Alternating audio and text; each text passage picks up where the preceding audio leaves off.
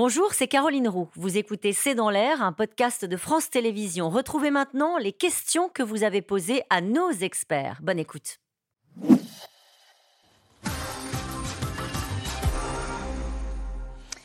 Quelle quantité d'explosifs et combien de temps de préparation a-t-il fallu pour détruire le barrage de Kakovka? Il faut des tonnes d'explosifs pour un bâtiment de ce type, parce que c'est une infrastructure très lourde en béton armé et en acier qui est faite pour résister à des pressions considérables. Hein. Donc c'est pas, c'est même pas une bombe de 125 kg qui peut faire ça. Bien placée euh, en bas de l'édifice. Ce sont vraiment des tonnes. Il faut des tonnes et il faut des explosions assez proches pour en fait, euh, euh, comment dire, affaiblir la structure. Puis après, la structure est emportée par la pression.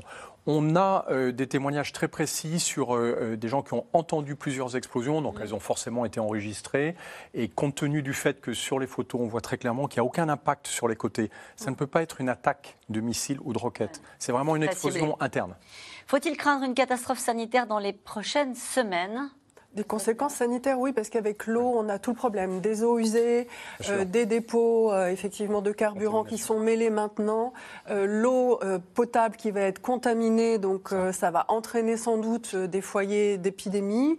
Et puis il va y avoir aussi tous les animaux qui sont morts et les cadavres qui sont jetés, enfin qui, qui, flottent et qui sont mélangés avec les eaux de consommation. Donc oui, ça va avoir un impact. Les Ukrainiens n'avaient-ils pas anticipé la destruction de ce barrage dans leur stratégie? Pierre Roche oui, bah en tout cas, on, a, parlé au début d'émission, c'était même quelque chose, il y avait déjà eu des menaces. Oui, et puis si on parle de leur stratégie, de toute façon, ils n'ont jamais eu comme objectif de prendre un point précis en se focalisant géographiquement. Ils ont toujours eu comme stratégie d'être opportunistes, de pouvoir se montrer d'un côté pour attaquer sur un autre, d'attaquer là où les Russes sont vulnérables. Donc en soi, ça ne change pas radicalement les choses. Le pont de Crimée est-il le futur objectif des Ukrainiens pour rendre coup pour coup aux Russes? Ah, c'est probable qu'il figure parmi les cibles privilégiées, en effet. Mais maintenant, comme il a déjà été visé, il est sans doute beaucoup plus protégé qu'il ne l'a été euh, au début de la guerre. Ils ont une capacité, maintenant, les Ukrainiens, de l'attaquer. Ce qui était plus compliqué pour eux, leur première opération était particulièrement audacieuse, mais assez limitée en termes d'explosifs. Là, ce sont les missiles Storm Shadow qu'ont livré les Britanniques, sont exactement emportés, qui ont la charge nécessaire pour détruire le pont. Les euh, Russes pourraient essayer de l'empêcher, mais c'est compliqué parce que c'est un missile qui a un système de navigation qui est extrêmement sophistiqué.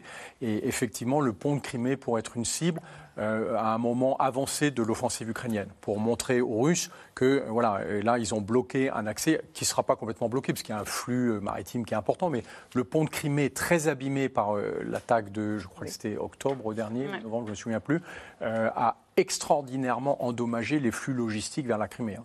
Et vous parlez des Britanniques, cette déclaration euh, de Londres euh, cet après-midi euh, du chef de la diplomatie britannique qui explique que Londres ne se laissera pas intimider par les rodomontades de Poutine.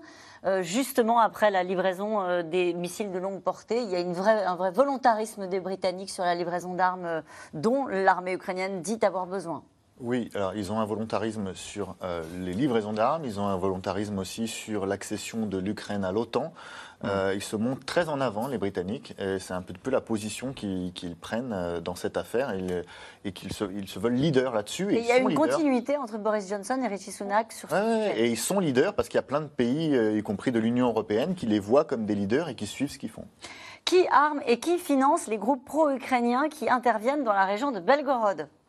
Alors, on ne le sait pas très bien. Ils prétendent être euh, financés aussi par des donations, mais le fait est qu'ils ont accès à du matériel militaire si cher, si coûteux et si rare qu'il y a évidemment un soutien de l'armée euh, ukrainienne. Ça fait pas de doute pour vous. Mm. Évident, dites-vous. Évident parce que ce ne sont pas des armes qui sont sur le marché. Morgane dans le Tarn-et-Garonne, comment les Russes perçoivent-ils les attaques à Belgorod?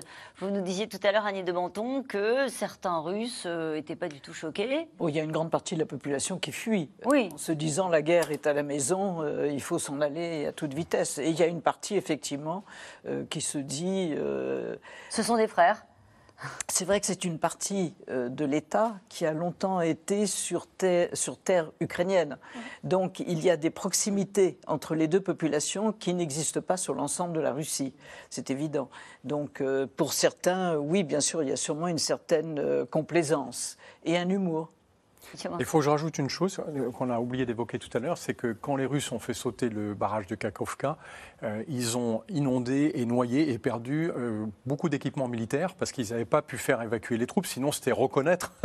Ah oui, ils allaient faire exploser. Donc c'est quand même extraordinaire. Ils se sont infligés des pertes et, beaucoup de déplacés chez eux, mais ça n'a pas d'importance. C'est un objectif stratégique, c'est le cynisme de Poutine avec le gouverneur de la région. Euh, d'un côté du Dniepr, on disait il faut vite euh, partir et évacuer. De l'autre côté, on disait non, tout va bien, tout va bien se passer. Euh, cette fuite en avant du pouvoir russe nous rapproche-t-elle d'une utilisation de l'arme atomique, Thibault, dans le Val-de-Marne?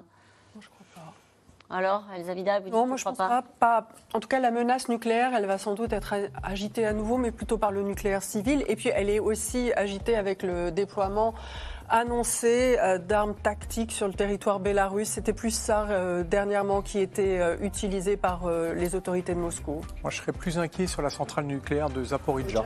je pense que ça, c'est la prochaine étape dans l'escalade de l'infrastructure que l'on me sert en termes de stratégie de dissuasion. Dernière question rapidement. La situation militaire russe est-elle désespérée? En un mot? Oui. Oui, parce que leurs moyens sont trop limités pour pouvoir résister à une offensive ukrainienne bien menée. Merci à vous tous. C'est la fin de cette émission. on se retrouve demain dès 17h30 pour un nouveau C'est dans l'air. Belle soirée.